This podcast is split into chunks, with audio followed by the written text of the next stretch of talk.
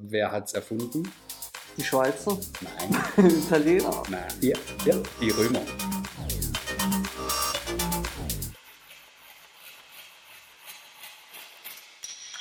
Wir haben uns gerade zehn Minuten schon über die Parkgebühren unterhalten hier in Stuttgart. Ich soll nicht so viel quatschen, hat der Ju gesagt. Deshalb starten wir direkt. Peter, schön, dass du da bist. Erzähl mal ein bisschen was zu deiner Person und was hat der Name Riesenfliese eigentlich auf sich? Aber wer bist du? Ja, hallo erstmal. Äh, mein Name ist Peter, ich bin der Peter Hegenberger aus Leonberg. Ich habe einen ganz kleinen Fliesenlegerbetrieb, momentan mit einem Mann seit einer gewissen Zeit. Ähm, und ja, Riesenfliese ist nicht mein Firmenname, aber die Homepage riesenfliese.de. Mhm. Warum? Weil ich auf extrem große Fliesen stehe. Okay, cool, okay. Und ähm, da habe ich tatsächlich äh, vor Jahren meine Passion gefunden. Okay. Also Cool. du verarbeitest tatsächlich nur große Fliesen. Nein, nicht, Nicht nur. nur. Ich habe es äh, eine Zeit lang eventuell übertrieben sogar. Ich habe nur Großformatfliesen verlegt, also keine normalen Fliesen. Okay. Ähm, nach was welcher Maße geht das sowas los, so eine Großformatfliese? Aber wo fängt das an? Zwei Meter auf acht Meter? Oder ich habe ja keine Ahnung. nein, nein, acht Meter, denn Mein Vater würde jetzt sagen, du bist ja der Spezialist, Ja, ja, ja. genau. Beim Italiener ist noch alles ein bisschen lecker, gell? ja, ja, andersrum, aber gut, egal, anderes Thema, machen wir einen extra Podcast. Genau, nein, Ohne nein. Ju, also ich, ich fange ich, ich fang mit der größten Fliese an. Ähm, die hat äh, 3,2 auf 1,6 Meter, entsprechend 5,12 Quadratmeter, Okay. Wow. 6 Wow. Millimeter stark, also eine durchaus, kann man sagen, eine Riesenfliese. Krass. Ja, Mhm. also Was, wiegt so eine Fliese? die Fliese wiegt, wiegt circa 80 bis 90 Kilo. Also sie ist gar nicht so schwer. Ja. Ähm, bedingt, bedingt durch, das, äh, durch die Materialstärke mit eben nur 6 mm relativ leicht. Mhm. Ähm, klar, eine Fliese mit 5,12 Quadratmeter von der Händelbarkeit ist ein bisschen schwieriger. Mhm. Ähm, aber selbst dieses äh, Format bekomme ich mit zwei Personen, also mit einem weiteren äh, äh, Helfer, sehr gut gehandelt, wenn er ein Mhm. bisschen Kraft hat, ganz klar. Okay. Richtig. Also ich brauche keine vier, fünf Mann, um so eine Fliese zu transportieren, zu bearbeiten, in dem Fall zu konfektionieren. Aber noch ein starker Helfer wäre. ein starker Helfer. Ich habe schon meine, klar. Das ist gut für mich, dann, weil ich kann dann sagen, ich würde ja gern helfen, aber ich bin halt nicht stark. Deshalb. Ja, für dich würde ich die Fliese ein bisschen einschneiden. Ah, okay, alles klar. Das ist, ist sehr nett. Aber ku- kurz nochmal zu deiner Person. Genau. Ähm, also die, die Firma heißt nicht Riesenfliese, sondern das Nee. ist nur die Homepage. Die Firma, also ich habe ein Einzelunternehmen, die Firma heißt Peter Hegenberger, Okay. in dem Fall Wohn- und Lifestyle-Keramik. ah ja, okay. Ähm, ich habe mich spezialisiert auf Fliesen, auf große Fliesen, auf Riesenfliesen und auch auf Arbeitsplatten. okay. Mhm. Und ähm, du hast Fliesenleger gelernt. Richtig. Okay. Und hast du dann in einem größeren Unternehmen schon gearbeitet mit mehreren Kollegen? Oder wie kann man sich das vorstellen? Wie hast du da deine erste Erfahrung gemacht? Also die erste Erfahrung natürlich klar in der Lehrzeit äh, war eine sehr interessante Erfahrung. Es war ein Betrieb, ähm, war durchaus ein bisschen größer. Ich bin dort reingerutscht, ähm, ja, in so, einen- in so einen Trupp. Ich muss ein bisschen zurückdenken jetzt. Äh, tatsächlich ähm, äh, sehr viele wechselnde Kollegen. Ja. Okay. Zu der Zeit äh, interessanterweise tatsächlich noch äh, auch Kollegen, die einfach mal ähm, zu Beginn der Frühschicht äh, den einen oder anderen Jägermeister getrunken haben. Okay, okay. Ähm, war natürlich völlig weltfremd, äh, damals schon, jetzt natürlich so oder so, ganz klar. Ähm, und für mich war klar, so ein Großbetrieb ist für mich gar nichts. Mhm. Mhm. Gefällt mir nicht, es ist alles unpersönlich. Mhm. Okay. Und ähm, hatte dann das Glück, also ich habe dort äh, die ersten beiden Lehrjahre, ähm, die habe ich, äh, nein, Entschuldigung, das erste Lehrjahr habe ich äh, dort wunderbar beendet, also mit einem sehr, sehr guten Schnitt. Mhm. Und bin dann aufgrund äh, eines Wohnungswechsels ähm, in eine andere Firma, in diesem Fall, das war ein Familienbetrieb, Okay. äh, der zu meiner Familie gehört hat, okay. ähm, bin ich gewechselt und das war für mich äh, tatsächlich relativ gut, wobei ich es im Nachgang immer ein bisschen kritisch beäuge. Familie bildet Familie Mhm. aus. Aber ich habe tatsächlich äh, damals äh, eine hervorragende Ausbildung genossen. ich. Mhm. Ich durfte viel arbeiten, ich durfte alles machen. Ich habe damals schon Marmor verlegt, ich habe Glasmosaik äh, verlegt und ich war so quasi äh, auch in der Schule unterwegs. Ne? Also ich habe, wo die anderen, wo die anderen äh, ja einfach nur Tragearbeiten gemacht haben, da Mhm. durfte ich schon richtig loslegen und Okay. meine Erfahrungen sammeln. Du warst also schon äh, frühreif dann in deinem Job automatisch. Also ich sozusagen. war, genau, ich war tatsächlich äh, der Apfel, der ein bisschen früher vom Stamm gefallen ist. Ich kann mir das auch vorstellen, wenn so, also ich gehe jetzt davon aus, dass dein Chef jemand von deiner Familie war und ich kann mir das wirklich vorstellen, dass man dann halt auch kritischer beäugt wird von der eigenen Familie. Kann das sein? Also ich kenne das zum Beispiel im Fußball, als mein Papa früher Trainer war, das war für mich so die härteste Zeit, weil wenn der ein falsches Wort gesagt hat, dann warst du gleich samstags auf der Bank, so ungefähr und so kann ich mir das auch vorstellen vielleicht, dass man da, oh Peter, jetzt guckst du da nochmal. Ja, ja, zweifellos, klar. Ja. Also ich habe natürlich, wenn ich was falsch gemacht habe, auch entsprechend äh, Rüffel kassiert. Aber, aber ähm, ich hatte tatsächlich eine, eine qualitativ hochwertige Ausbildung. Das hat mir in diesem Fall sehr weitergeholfen, ja. Hm. Gebe ich dir recht. Und äh, dein Unternehmen gibt es jetzt seit 2005, war das richtig? Genau, ich bin seit 2005 selbstständig. Okay. Ähm, der Ju und ich haben ja die Folge, ich glaube die letzte Folge Ja. ähm, macht über Fließen, wo wir da über unsere eigene Erfahrung gesprochen haben und deshalb sind wir froh, dass wir jetzt mal einen Profi da haben, wo wir ein bisschen äh, fragen können oder beziehungsweise aus der Profisicht mal über Fließen sprechen, weil du jeden Tag damit zu tun hast. Oder wir hoffen zumindest, außer sonntags und samstags hast du hoffentlich Ah, Samstag schon auch, ja, sonntags eher Sonntags, okay. weniger. Ähm, da gibt es so andere Tätigkeiten, da gibt es auch sei Dank. Familie, Ja, richtig. Gott, Gott sei Dank, ja. Und ähm, was uns tatsächlich so interessiert, einfach mal das Thema die Fliese. Also kannst du uns vielleicht so ein bisschen erklären, wo wird zum Beispiel eine Fliese produziert oder ist es überhaupt noch Handarbeit? Das, was wir ja eigentlich gesagt hatten in der letzten Folge, weil wir ja so tun, als, könnten, als wüssten wir alles, nicht Spaß. Aber vielleicht kannst du uns ähm, Sagen, wo die marokkanische Fliese herkommt.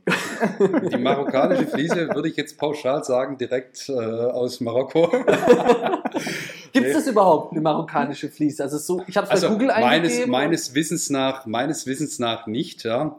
Ähm, ne, einen, einen, einen marokkanischen Stil, das kann es vielleicht Mhm. geben, ja, Mhm. äh, in der Stilistik, aber äh, mir als Fliesenleger, als Fachmann ist das noch nie untergekommen, ja. Mhm. Ähm, ich habe es vorhin schon erwähnt, ich gehe davon aus, es, es wird äh, ein Ornamentdruck sein, der sich wiederholt, äh, gespiegelt, gedreht etc., der einfach äh, auf einem Format in dem Fall von 8080 äh, ja, etwas, etwas kleiner gedruckt wird ja, und äh, ein bisschen verwaschen dargestellt wird. Ja, ich äh, Das sieht sicherlich. wie bei dir aus, oder? Genau, ja. Okay, Gibt's- also- Eigentlich sind es, glaube ich, vier oder fünf verschiedene Fliesen und die wiederholen sich halt. Die, ja, die und dann wiederholen kann der sich, genau. Fliesenleger das halt. Entweder achtet er drauf oder er tut es halt. Wie Ist es kommt, richtig, kommt's. genau. ja, äh, das, äh, da besteht der Unterschied drin, genau. Ja. Also nicht einfach nur der Reihe nach verlegen, sondern mit Köpfchen rangehen. Ja. Ähm, die Fliese kann man sagen, oder generell, das würde ich jetzt freuen, äh, wer hat es erfunden? Die Schweizer, Nein, Italiener. nein, ja, ja, die Römer. Die Römer, die Römer haben es erfunden damals, ja. Ohne die Römer wird es heute keine, oder aus meiner Sicht keine guten Fliesen geben. Das ist übrigens auch immer noch so, ähm, aus meiner Sicht äh, von, der, von der Qualität her, ähm, italienische Keramik ist einfach unschlagbar.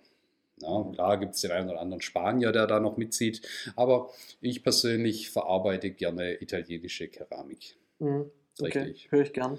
Und ist äh, meines Wissens nach auch der absolute Weltmarktführer Okay. in der Herstellung. Ja. okay. Ist die Herstellung voll automatisiert oder ist das Handarbeit? Weil ich weiß noch, als ich mir die Fliesen ausgesucht hat, hab, hat es geheißen, ja, lieber ein bisschen mehr bestellen, weil wenn es aus einer anderen Charge kommt, kann es schon wieder irgendwie anders aussehen. Also ein kleines Beispiel dazu, äh, in, meinem, in meinem Lehrbetrieb damals, da kann ich mich noch ziemlich gut dran erinnern, da hatten wir äh, einen Boden verlegt aus Kottoplatten. So, und ähm, äh, da war nicht auf jeder, aber auf einigen Kottoplatten, wenn man sie von hinten äh, betrachtet hat, waren Handabdrücke zu sehen. So, das ist kein Problem, wenn die Handabdrücke groß genug waren. Ja. Mhm. Wenn sie aber klein genug waren, dann weiß man sofort, es hat ein Kind dran gearbeitet. So. Okay. Ähm, gut, klar, eine Kotofliese, ja, die wird äh, händisch hergestellt ähm, oder wurde händisch hergestellt. Die Fliesen, die ich verarbeite, ähm, Feinsteinzeugfliesen, ähm, die werden alle maschinell äh, und in diesem Zeitalter auch vollautomatisch Mhm. hergestellt. Okay. Die Fliesen, die ich verarbeite, die werden im Rollenband Trockenpressverfahren hergestellt in einer äh, Fabrik in, in Sassuolo. Da ist ein Hersteller, ist Norditalien in der Nähe von Modena. Super interessant, eine riesen Produktionshalle. Und äh, da wird im Prinzip äh, das Material pulverförmig äh, auf den Förderband gebracht. Ähm, in einer entsprechenden Schichtstärke wird dann über das Rollenband Trockenpressverfahren, das sind riesen Walzen, die äh, im Prinzip so quasi über dem Förderband laufen, die sich drehen, die pressen den Scherben, ja, und ähm, dann hat man eine ries, ein, ein, im Prinzip eigentlich wie so eine Tagliatelle, äh, so eine riesen Bandnudel, ja. Okay. Und ähm, das läuft entsprechend weiter, wird dann geschnitten und ähm, wird nochmal besprüht mit, mit, mit diversen Materialien, wenn sie jetzt nicht bedruckt sind, ja, ähm, und läuft dann in den Ofen rein und wird dann gebrannt bei ca. 1300 Grad. Okay. Richtig heiß, richtig cool ähm, und vor allen Dingen vollautomatisch. Das heißt, in dieser, in dieser Fabrik ähm, mit knapp 50.000 Quadratmeter, äh, wenn man da fünf Personen sieht, dann ist das schon viel. Na, also das heißt, das heißt, Handarbeit wird dort definitiv nicht mehr Mhm, gemacht. mhm, Ja. mhm. Die Fliesen werden dann über Wasserstrahlmaschinen werden die geschnitten, konfektioniert Mhm. ähm, in unterschiedliche Formate und dann entsprechend weiterverarbeitet und verpackt und transportiert. Mhm. Wahnsinn. Da denkt man hier, Italien, Handarbeit, alles schön mit Liebe gemacht, aber das sind auch Ja, das ist die das, großen das, Maschinen im Einsatz. Nur bei der Nudel, glaube ich, gilt es. Nicht mal mehr da wahrscheinlich. Vielleicht irgendwo in Süditalien oder so bei, der, bei der Oma. Richtig. Vielleicht können wir noch einen kurzen Exkurs mal machen. Ja. Äh, wir haben schon im Vorgespräch kurz drüber gesprochen, über es gibt auch so ähm, Fliesenalternativen, sage ich jetzt mal, fürs Bad zumindest. Ja. Wasserdichte, einen wasserdichten Putz. Ich glaube, Carameo heißt es. Carameo aus eurer, aus eurer letzten Podcast-Folge musste, ich, musste ich tatsächlich schmunzeln. Ähm, ich will mich darüber wertfrei äußern ähm, und ich will nicht gleich äh, das gesamte Material in die Tonne treten, Mhm. aber ähm, ich als eingefleischter Fliesenleger sehe in einer Nasszelle äh, den Vorteil von einer gebrannten, durchgesinterten Keramik einfach überwiegen. Dieser Putz, der dort aufgebracht wird in der Dusche, und ich spreche jetzt hauptsächlich erst Mhm. einmal von der Dusche, der dort aufgebracht wird, ist meines, meines Wissens nach so ein, äh, so ein äh, Kalk-Marmor-Putz, so, so Mikrozemente. Ja, ähm, das wird sicherlich mit der, mit der nötigen Feinarbeit wird das gut aufgetragen werden, aber ähm, ich habe schon zu viele Projekte gesehen, weil die Leute ja schönerweise äh, fugenlos alles haben möchten, so wenig wie möglich Fugen und, und wie auch immer. Ähm, deswegen habe ich schon ein paar gesehen, wo tatsächlich einfach die Schwachstellen äh, des Materials mir aufgezeigt wurden. Das bedeutet, ich habe Feuchtigkeitsschäden gesehen, die natürlich nicht in der Fläche auftreten. Heißt das Schimmel oder so? Also Nö, nö, das, also als Schimmel würde ich es jetzt erst einmal noch nicht betrachten. Mhm. Klar, äh, es gibt natürlich schon äh, generell auch eine Schimmelneigung im Duschbereich. Das Mhm. könnte auch bei einer Fliese äh, passieren, bei einer Silikonfuge, die nicht ausreichend gelüftet wird, Okay. ja, die nicht trocken gerieben wird nach dem Duschen, die einfach nicht gepflegt wird. Ja. Mhm. Ähm, das ist nicht das, äh, das ausschlaggebende Problem. Ich denke, dass die, die Spachteltechnik, ähm, dass die so, so gut aufgebracht werden müsste und, äh, und, und so gut geschützt werden muss. Ähm, und auch die Anschlussfugen, die ja in dem Fall die, die Schwachstelle bilden von diesem Material, ähm, dass das einfach, ja, das müsste so exorbitant gut gemacht werden und äh, es müsste vor allen Dingen ausreichend gepflegt werden. Mhm. Ja, das heißt tatsächlich, wenn ich das in der Dusche habe, dann würde ich äh, tunlichst vermeiden, äh, Wasser drauf stehen zu lassen, auch wenn es wasserdicht wäre. Mhm. Mhm.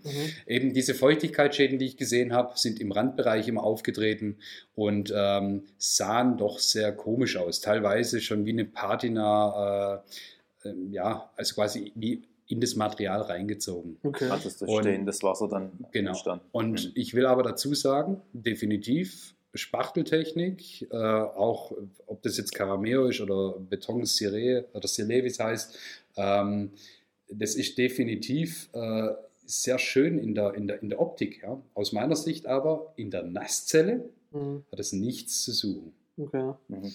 Da habe ich die Wahl, also ich habe die Wahl als Fliesenleger, dann tatsächlich auch Fliesen in entsprechender Größe anzubieten und einzubringen. Glaubst du, dass der Carameo-Putz dann trotzdem irgendwie eine Zukunft hat? Also, dass, es, dass du vielleicht sagst, das ist einfach noch nicht so richtig zu Ende entwickelt und es hat schon noch das- Potenzial? Oder Das, glaubst du? ich ich, ich so glaube nicht, dass das Material kein Potenzial hat oder, Mhm. oder nicht zu Ende entwickelt Mhm. worden ist. Ähm, ich, ich, sehe es, ich sehe es aus einem anderen Aspekt. Ähm, wenn ich mir überlege, ich möchte, ähm, ich möchte, und das ist das, was mein Job mir im Prinzip vorgibt. Mhm. Die Arbeiten, die ich mache, die ich ausführe, die sollen über lange Jahre, also nicht nur über eine Garantie oder Gewährleistungszeit von fünf Jahren gehen oder von sieben, die müssen 10, 20, eventuell sogar auch 30 Jahre lang müssen die, müssen die perfekt sein. Die müssen, die müssen, die müssen gut bleiben, die Mhm. Belege. Ja? Mhm. Und ich glaube, da kommt so eine Spachteltechnik im Dauernassbereich nicht mit. Dass die vermutlich über jede Gewährleistungszeit äh, hinauskommt, Hm. wenn man sie perfekt pflegt, das könnte vielleicht sogar sein, aber das ist für mich nur ähm, ja, eine Übergangslösung, nichts Dauerhaftes. Okay.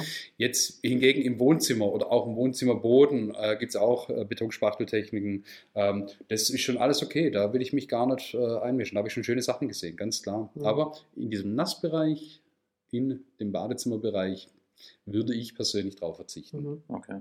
Wenn also der ähm, Endkunde, bei dem du das am Ende verputzt, verbaust, je nachdem, sagt, er möchte so einen Carameo-Putz haben, ähm, dann sagst du dem auch ganz offen und ehrlich, was du davon hältst. Also du machst das jetzt nicht einfach so, weil der Kunde das auch so haben will, sondern du sagst dann auch schon, ähm, da gibt es die und die Vorteile, aber auch die und die Nach Nachteile. Du würdest aber das trotzdem auch verarbeiten, wenn der Kunde darauf besteht, oder wie? Nein, ich, ich verarbeite das Material überhaupt nicht. Mhm, Okay, also bei dir gibt es das gar nicht. Nein. Okay, verstehe. Das, ähm, wir, kommen, wir kommen immer mal wieder in den Genuss, ähm, wenn es beispielsweise kleine Bäder oder WCs sind ähm, äh, und der Kunde keinen Maler hat oder wie immer, Mhm. kommen wir mal in den Genuss, eine äh, Dekorspachteltechnik aufzubringen oder auch mal einen kleinen Streichputz. Mhm. Ähm, aber es gehört definitiv nicht zu meiner Kernkompetenz. Das Okay. heißt, ich äh, gebe keine Bewertung äh, entsprechend ab. Und ähm, ja, ich habe mein, ich sage immer, Schuster, bleib bei deinen Leisten. Also, Also, von dem, was du halt dann auch überzeugt bist, das verarbeitest du dann auch. Also du bist davon überzeugt und dann bietest du das Produkt auch an und verarbeitest es auch beim Kunde. ja, ich äh, tue nur Produkte verwenden, die mich persönlich überzeugt haben Okay. und mit denen ich in, in der Lage bin, ein einwandfreies Ergebnis Mhm. ähm, abzuliefern. Und ich denke, das ist, äh, wenn ich kurz noch was äh, hinzufügen will, ich möchte als Fliesenleger, und das ist vielleicht auch der Unterschied äh, zu dem einen oder anderen, ich möchte nichts dem Zufall überlassen. Mhm. Ich möchte nicht, dass der Kunde ähm, selber losgeht und sich Fliesen aussucht, ohne dass wir gesprochen haben. Mhm. Das ist ganz arg wichtig. Nichts dem Zufall überlassen. Mhm. Wie Das- siehst du das als Endkunde, wenn ich dich mal fragen darf, Ju, weil du ja, Ja, auch ich- so ein bisschen die Erfahrung gemacht hast? habe schon ganz viele Fragen.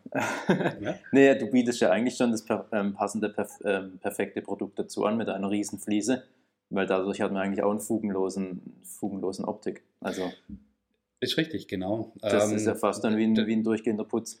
Vom Prinzip her, ja. Und ähm, jetzt gibt es da noch äh, diverse Ausgestaltungsmöglichkeiten. Ähm, ich habe eine Fliese, die meistens größer bzw. länger ist, äh, wie der Raum hoch ist. Das heißt, ich kann die Fliese im Idealfall immer kürzen. Mhm. also sprich Decken hoch verlegen. Und wenn man jetzt noch die passende Fliese ähm, mit der passenden Räumlichkeit verbindet, beziehungsweise wenn ich als, als Fliesenleger die Möglichkeit habe, mich in die Raumgestaltung mit einzubringen, dann bin ich in der Lage, mein Großformat noch viel größer darzustellen. Ähm, also Beispiel, äh, es wird irgendwo ein Spiegel und ein Spiegelschrank verlegt, äh, beziehungsweise eingebracht, dann äh, kann ich meine, meine Keramik so einplanen, dass die Fugen beispielsweise hinter dem Schrank sind. Ja? Mhm. Oder ich, oder ich äh, nehme ein Gestaltungselement, einen Spiegel generell und, äh, und, und, und platziere den mit im Raum Mhm. ja? ähm, entlang einer Fuge, sodass ich diese nicht mehr sehe. Das heißt, ich kann im Idealfall beispielsweise aus, ähm, aus 10, 15 laufenden Metern sichtbare Fuge ähm, so quasi drei bis sechs machen. Ne? Wahnsinn. Und ähm, demnach kann ich, äh, kommt das Großformat einfach noch besser zur Geltung. Mhm. Geht aber nicht, wenn man was dem Zufall überlässt. Mhm. Das heißt, du planst einem eigentlich das komplette Bad durch. Ich mache das tatsächlich äh, am liebsten. Mhm. Ähm, man muss ganz klar sagen, das wird nicht von jedem gewünscht. Äh, das Großformat ist natürlich generell schon äh, teuer in der, in der Anschaffung und dann gibt es verschiedene Möglichkeiten, es zu bearbeiten. Mhm. Es gibt es wird immer mehr wird, äh, wird es verlegt. Das heißt, ähm, die Fliesenleger generell, meine Marktbegleiter, die, die trauen sich immer mehr äh, an diese Geschichte ran. Das ist lange Zeit verpönt. Ja, oh, wie kann man nur und passt nicht rein und passt sie bloß auf. Äh, Macht sie das bloß nicht, es wirkt nicht in dem kleinen Raum und Mhm. ganz viele Argumente gefunden, um das ja nicht zu, äh, zu verlegen müssen, äh, verlegen zu müssen. Ähm, denn man braucht natürlich A, das richtige Know-how und ich brauche das Werkzeug dafür und Mhm. unter Umständen auch den Platz. Mhm. Ja. Und äh, das sind viele nicht bereit, äh, eine, Summe, eine Summe X in die Hand zu nehmen. Ob das jetzt ein, ein, eine Fliesenschneidmaschine ist für 1000 Euro ähm, oder ein Arbeitstisch für, für, für 2000 Euro. Das sind alles Kosten ähm, und das will nicht jeder machen. Mhm.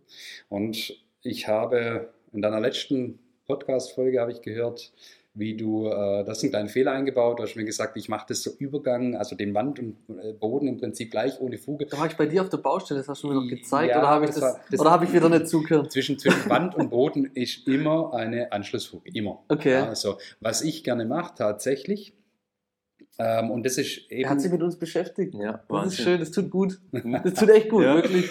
Sorry, ich wollte dich aber nicht unterbrechen. alles gut, alles gut. Äh, Anschlussfuge. Anschlussfuge, genau. Ähm, zwischen Wand und Boden ist natürlich immer eine Anschlussfuge.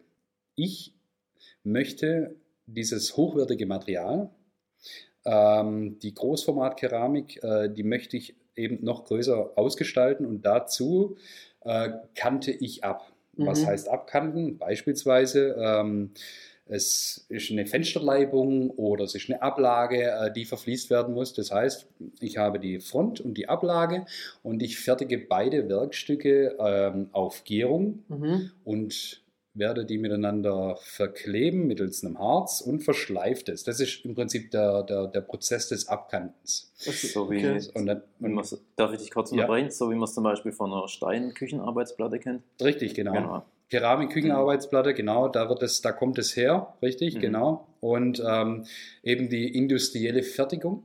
Mhm. Diesen, diesen Prozess, diese, diese Qualität kann man tatsächlich mit der Hand am Arm, mit viel Liebe und, und, äh, und gutem Werkzeug äh, nachbilden. Und so im Prinzip ist es dann, wenn ich diese Abkantung hergestellt habe, dann muss man tatsächlich mit dem Auge sehr, sehr genau auf diese geschliffene Phase achten. Also man muss wirklich 20, 30 Zentimeter rangehen und schön fokussieren, wo denn die Klebekante ist. Mhm. Das heißt, aus ortsüblicher Betrachtung ähm, von der Ablage, mal schon Meter weg, äh, sieht es aus, wie wenn das Material ums Eck läuft. Und das ist das, was du gemeint Ja, hast. Ja. Mhm. Und ähm, damit kann man natürlich glänzen. Mhm. das, äh, das ist eine Kantenausbildung, die ist, das, also, das ist hohe Kunst. Ja, aber das äh, rechtfertigt äh, diesen, dies, dieses Material im Prinzip. Mhm. Ja. Und das Material ermöglicht es mir. Ich kann es nicht mit jeder Fliese machen, aber mit 6 mm Keramik mit guter Qualität, da kann ich äh, ja fast schon unmögliche Sachen machen. Mhm. Ich habe noch kurz eine Frage zur Pflege und wo wahrscheinlich die Kante dann auch einen großen Vorteil hat. Wenn ich jetzt zum Beispiel bei mir daheim dusche, dann ziehe ich danach alles mit so einem Abzieher eben ab, auch die Fliesen. Vorbildlich. Und tu noch hier auch schön, wie du gesagt hast, natürlich auch die Silikonfugen Fugen trocken reiben. Sehr Wenn gut. ich jetzt so eine Fuge habe, wie du gerade beschrieben hast, dann fällt es ja eigentlich raus, oder? Der- Ja, das sind ja in, in diesem Fall sind es Außenecken. Mhm. Ja, also ist ein, ist, ist, ein, ist ein Außeneck. In diesem Fall, wenn, wenn du jetzt, äh, das hast du wahrscheinlich bei dir, du hast vermutlich irgendwo eine Edelstahlschiene. Ja. So, und jetzt hast du im, im Querschnitt oder wenn wir jetzt mal von links nach rechts gehen oder, oder ums Eck sprechen, dann hast du eine Fliese, eine liegende Fliese, dann hast du eine Zementfuge, dann kommt eine Edelstahlschiene.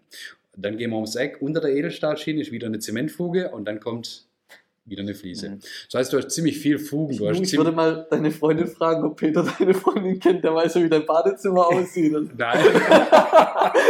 Das ist ja einfach. Ähm, Also gut, also ja, okay. okay. Sorry. Ja, ich weiß ja, was, Spaß normal, was normal so gemacht wird. Ja, das, Hammer. Das, Schema F. das, Genau so ist, aus. das ist tatsächlich Schema F und von dem äh, möchte ich mich tatsächlich rauslösen. Mhm. Ja.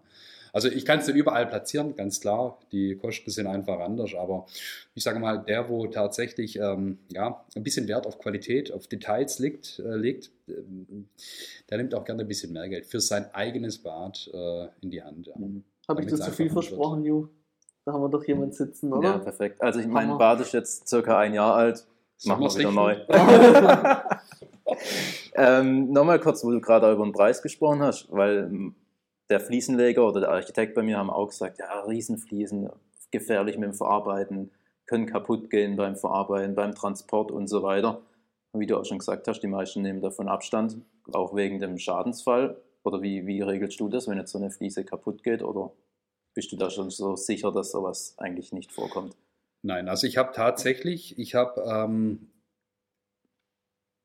ein relativ gutes Gespür für diese Keramik. Mhm. So, das heißt, das mag sich jetzt äh, blöd anhören, äh, ich äh, versuche bei jeder Fliese ein bisschen mitzufühlen. Ähm, kleines Beispiel, ja, also jede, jede Helligkeit der, der Keramik hat ein bisschen andere Auswirkungen auf die Verarbeitung. Dunkle Fliesen, die haben mehr Eigenspannung, meistens äh, helle Fliesen, die sind ein bisschen weicher von der Oberfläche, die kann man ein bisschen, da muss man ein bisschen aufpassen mit dem Anritzen. Ja. Ähm, generell kann ich alle meine 6 mm Keramik, die kann ich äh, theoretisch biegen, nicht nur theoretisch, sondern auch praktisch. Ich kann Fliesen biegen, ähm, was für wieder ungeahnte Möglichkeiten ähm, ja, zum, zum Auskleiden eines Duschbereichs, äh, eines, eines Duschbodens bietet. Ja. Also Ja, theoretisch wegen der- rund ins Gefälle reinlaufen lassen, genau. Ähm, ja, jetzt habe ich den Faden verloren. Die ähm, Alles gut? Stabilität bzw. die Gewährleistung beim Fliesen, bei den Riesenfliesenverarbeitung. Genau, Ich habe ein, ich hab tatsächlich ein gutes Gefühl dafür und ähm, bin mir immer relativ sicher, wie ich äh, eine Fliese anzupacken habe. Und das ist bei einer Fliese, die raumhoch äh, oder auch übers, über, über ein Stockwerk oder über zwei Stockwerke transportiert werden muss, ist das nicht immer leicht, ja. Aber äh, in aller Regel gelingt mir das sehr gut. Das heißt, ich habe relativ wenig Fliesen, die mir durch Anwendungsfehler kaputt gehen. Ähm, und im Prinzip ist es so, gehen Fliesen nur durch Anwendungsfehler kaputt. Ja. Mhm. Es, also das beinhaltet zum Beispiel auch äh, die Bearbeitung einer Fliese, die nicht ausreichend temperiert ist. Die bricht unter Umständen äh, relativ schnell. Ja. Mhm. Ähm, aber nichtsdestotrotz geht mir natürlich auch mal was kaputt. Oder aber ähm, hin und wieder für relativ komplexe Ausschnitte ähm, nutze ich eine Wasserstrahlmaschine und diese Maschine hat diverse Tücken. Ja. Die macht zwar absolut präzise Ausschnitte, auch im 45 oder im 46 Grad Winkel, die, wie ich sie dann benötige, aber ähm, hier kann die Keramik äh, hin und wieder mal reißen. Das Mhm. passiert tatsächlich ähm, ab und zu, aber es ist alles überschaubar. Und im Großen und Ganzen, ähm, klar, theoretisch, man könnte jetzt fast sagen, pro Bad kann eine Fliese kaputt gehen. Mhm. Ähm, man muss natürlich ein bisschen Sicherheit mit einkalkulieren, das ist ganz klar, denn wenn man das nicht tut, dann wird man im Zweifel äh, am Ende des Tages überrascht von der Tatsache, dass die Fliese gerade nicht lieferbar ist Mhm. oder nicht in Deutschland lagert oder man einfach vier Wochen jetzt äh, aus Italien warten muss, bis sie wieder da ist. Bis man mal duschen kann. Ja. Im Ja, das ist ja, Extremfall. da, da ist ja noch ein ganz anderer Rattenschwanz. Ne? Wenn Ja, wir den Belag nicht fertigstellen Ja. können, dann kann der äh, Sanitärfachmann seine, sein sein Bad nicht fertig bauen. Ja? Mhm. Mhm. Und lauter so Sachen. Ähm, hast du noch irgendwelche Fragen zur Verarbeitung oder so? Weil dann würde ich nämlich zum Thema Digitalisierung Ja, genau. überspringen. Ähm, und zwar, ähm, wir hatten die letzten Tage einen ähm, Podcast mit, mit äh, Check and Work, ähm, die ja extrem ähm, Wert auf Digitalisierung im Handwerk legen. Mhm. Und äh, wir haben das ähm, in den anderen Folgen auch so gemacht, dass wir immer am Ende nochmal das Thema Digitalisierung ansprechen. Und äh, jeder Handwerker geht mit dem Thema Digitalisierung anders um. Ich weiß jetzt zum Beispiel, was für mich jetzt auch zur Digitalisierung gehört, ist jetzt, du machst ja viel Werbung oder teilst gerne deine Bilder, die wirklich schön sind auf Instagram zum Beispiel und damit machst du ja auch ein bisschen dein Marketing und so. Ähm, sehe ich das richtig oder ähm, siehst du das mit Instagram nicht als Digitalisierung an im Marketing oder für dich selber? Ja, also es ist so, tatsächlich mache ich äh, viel zu wenig Werbung. Ja, ich nutze Instagram gefühlt, gefühlt, weil es äh, ja zum guten Ton dazugehört. Man sollte sich schon ein bisschen präsentieren. Man sollte äh, einem Kunden die Möglichkeit geben, ähm, so quasi ganz anonym einfach mal zu schauen, was macht er überhaupt. So Einblicke ja. in dein. Genau. Es ist so, so richtig viel halte ich von der Plattform nicht. Okay. Denn ich habe festgestellt, dass äh, wenn ein Bild auf ein Detail abzieht, mhm. ähm, gar nicht gesehen wird. Mhm ein Bild wird eigentlich dann gesehen, wenn irgendwas bunt ist, wenn irgendwas äh, beleuchtet und mhm. wenn, wenn es ja einfach dramatisch dargestellt ist. Mhm. Erst dann bleibt es in den Köpfen hängen. Ja. Mhm. So, und wenn ich jetzt äh, meinem Kunde zeigen will, wie das Detail aussieht, was man hier machen kann, etc., äh, dann findet es tatsächlich aus meiner Sicht äh, zu wenig Beachtung. Mhm. Ja. Ähm, natürlich nutze ich es, es gehört dazu, ähm, ja, aber das ja, ich würde sagen, das ist tatsächlich eher so einfach eine modernere Geschichte. Mhm. Ähm, und ich bin jetzt zwar noch nicht so alt, ich bin 38 Jahre alt, ähm, aber es gehört dazu. Mhm. Ja. Und mal so eine spontane Idee von mir, weil du sagst, du würdest da gern Detailarbeit zeigen, die aber auf Instagram nicht so ähm, gesehen wird, weil du ja sagst Drama und man will bunte Farben und so, dann wird vielleicht das, was du da darstellen willst, gar nicht wirklich wahrgenommen. Wie wäre es für dich zum Beispiel, wenn du sagst, du machst einen YouTube-Channel und machst dann ein Video über ähm, das Produkt oder das, was du verarbeitet hast und erklärst es so ein bisschen? Das wäre doch auch eine Art Marketing. Ist sicherlich, ist sicherlich äh, eine Marketinggeschichte, ganz klar. Ähm, da braucht man nur eins, man braucht Zeit. Mhm. So. Mhm. Und die Zeit zu investieren, äh, für mich ist gar nicht so einfach. Mhm. Ja? Ähm, denn wenn ich ein Projekt habe, wenn ich ein Projekt äh, starte und wenn ich da dran bin, dann bringe ich das auch zu Ende. Mhm. Und äh, relativ, ja, ich würde ich würd fast schon sagen, relativ verbissen. Es ist dann eher so, dass, der, dass, dass ein anderer Kunde mal dann entsprechend einfach länger wartet auf ein Angebot, was mhm. nicht ideal ist. Ja? Mhm. Ähm, aber natürlich kann ich meine Zeit jetzt nicht so einfach zum Fenster rauswerfen und sagen, so, ich mache jetzt ein, ein YouTube-Video. Mhm. Äh, ich habe immer den Anspruch, dass das, was ich da mache, auch immer gut ist. Also mhm. auch in anderen Bereichen. Mhm. Und das heißt, ähm, ich tue da natürlich dann äh, ja, einfach auch zu viel Zeit mhm. investieren. Mhm. Ja. Du musst dich halt dann 100% auf das konzentrieren, was du da halt machst und dann nicht noch deinen Kopf jetzt, nachher mache ich das Video noch und dann muss das so aussehen und so aussehen. Ja gut, ich habe tatsächlich, ja, äh, solche Sachen habe ich natürlich tagtäglich mhm. ähm, äh, im Kopf. Äh, ich habe ich hab viele Prozesse, die mich tagsüber begleiten. Ähm, und wo natürlich auch meine Aufmerksamkeit gefragt mhm. ist, ganz mhm. klar.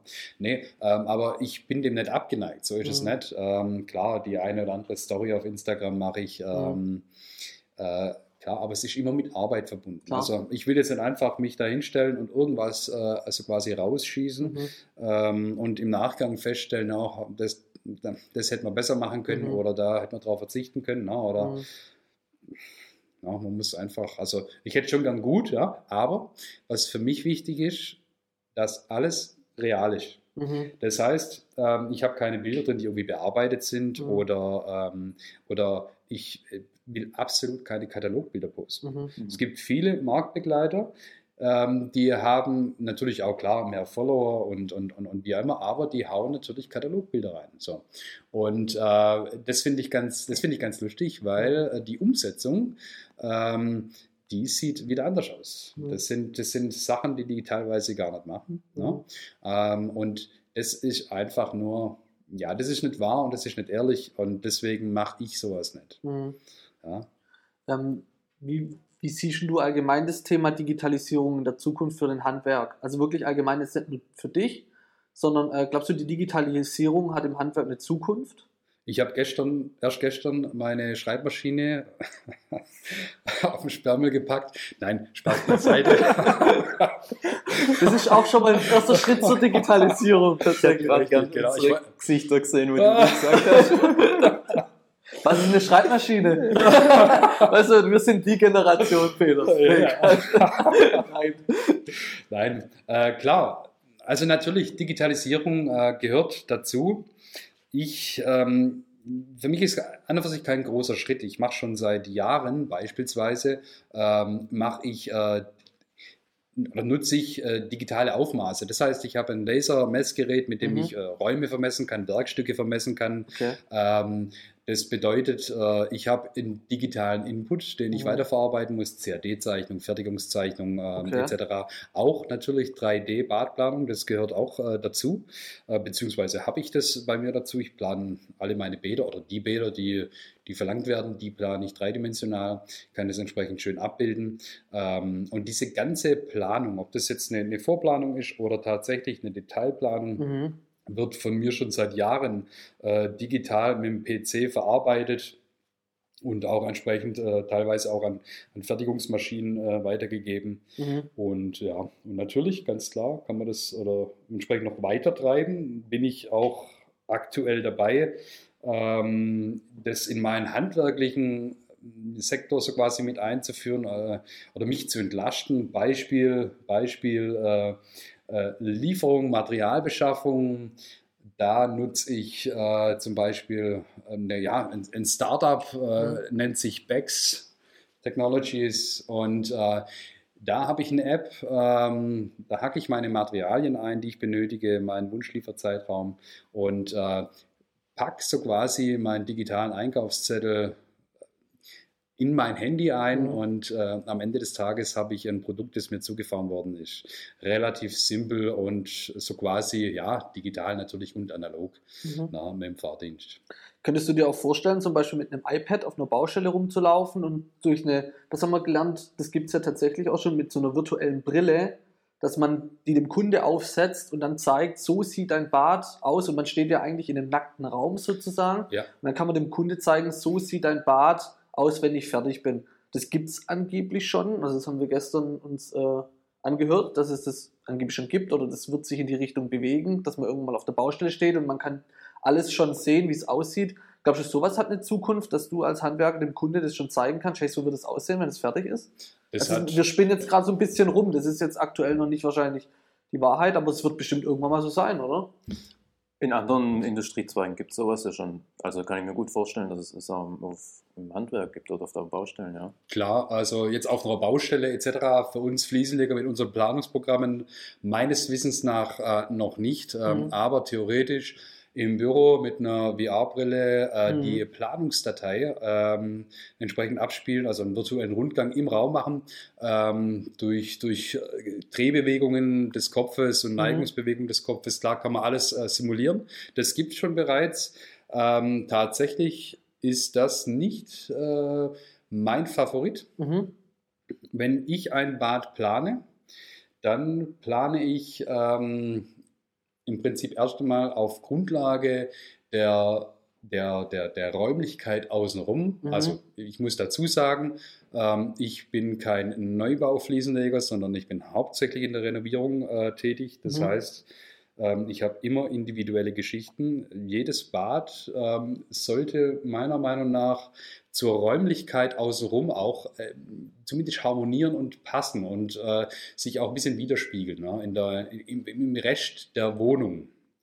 Ähm, und das heißt, ich plane äh, ja, auf, auf einer ganz anderen Grundlage. Ich muss nicht, ich muss nicht so viel tricksen. Ich muss nicht dem Kunde zeigen, wie sieht es ganz genau aus. Ich kann mhm. relativ gut beschreiben und ich mache dann durch meine Badplanung, ich mache es ein bisschen anders, ich bin, ich favorisiere gerne Fotos. Ja, mhm. wenn ich jetzt ein, ein, ein, Bad habe, das ich plane, dann drucke ich mir ein Foto aus oder lasse mir ein Foto drucken in einem größeren Format aus, aus, aus diversen Ansichten. Denn das Foto, das nehme ich mit zum Kunden und zeige ihm das dann. Mhm. Und dieses Foto kann er in der Hand haben. Und mhm. im Zweifel, ähm, das mache ich nicht bei jedem Kunden, aber im Zweifel kann er es auch da behalten. Ähm, und das hat nochmal eine, das ist nochmal eine Wertigkeit, nochmal was zum, zum in der Hand halten. Mhm. Ja. Ähm, ich habe im Moment das Bedürfnis und ich denke, ich benötige es auch nicht, diesen, diesen virtuellen Rundgang. Das brauche ich nicht. Mhm. Zumal man dazu sagen muss, das kostet auch wieder viel Zeit. Mhm. Ähm, und man muss dann natürlich mit der Technik 1a vertraut sein. Mhm. Denn ähm, es ist irgendwo ein kleiner Rechenfehler drin oder man hat was Falsches eingeplant Mhm. oder der Kunde kommt dann auf die Idee zu sagen, so, ja, Moment mal, äh, die Fliese da in der Ausstellung habe ich gerade gesehen, äh, können wir die mit reinnehmen und dann sitzt man da, muss die Planung umbauen. Das kann man natürlich alles machen, aber das, das, das frisst den Prozess des Planens natürlich auch auf. Ja? Vielleicht hast du schon mal angefangen zu arbeiten und musst dann schon an diesem Bild, an diesem Video oder was Genau, man das dann auch ja. nennt, dann schon arbeiten. Mhm. Klar. Aber generell ähm, ist es eine feine Sache. Es gehört dazu, nur Mhm. eben ich äh, aus meiner Sicht bin auf so eine Technik noch nicht angewiesen. Mhm. Ich habe, wie gesagt, ich kann es dreidimensional visualisieren auf einem, auf einem Bildschirm. Ich kann das ausdrucken, fotorealistisch darstellen. Alles kein Problem. Ähm, aber ich muss nicht vor Ort so quasi, und ich brauche dieses Gimmick, dieses Helferlein brauche ich nicht. Wenn ich vor Ort bin und habe eine Idee, und die Idee kommt meistens dann, wenn man durch die Wohnung spaziert, wenn man mit dem Kunde Mhm. redet, ähm, diese Idee, die kann ich relativ gut beschreiben Mhm. und äh, die findet in aller Regel eine, eine Begeisterung. Mhm. Und, und diese Begeisterung reicht mir und reicht dem Kunden nachher aus, um sich nachher für das Produkt oder für die Art und Weise der, der Verfließung, für die Raumgestaltung ähm, zu, zu, zu entscheiden. Mhm. Ja. Peter, vielen, vielen Dank für die Einblicke. Die Zeit rast. Wir sind jetzt tatsächlich schon bei der 41. Minute. Ähm, das war mega interessant. Du hast uns da richtig mitgenommen und wirklich, also du als Person mit so viel Stil und Perfektion, wie du redest, so bin ich ja überzeugt, machst du deine Ja. Arbeit. Ja. Und ähm, vielen Dank für, die, für das tolle Gespräch. Und äh, Ju, ich weiß nicht, hast du noch irgendwas? Ja, vielen Dank. Also ich könnte dir noch ewig zuhören Mhm. und mit dir weiter sprechen, aber ich glaube, die Zeit wird sprengen. Vielen Klingt, Dank. Klingt da Danke. kommt weg, hat mich gefreut. Ja, danke fürs Zuhören und bis bald. Ciao. Ciao, ciao.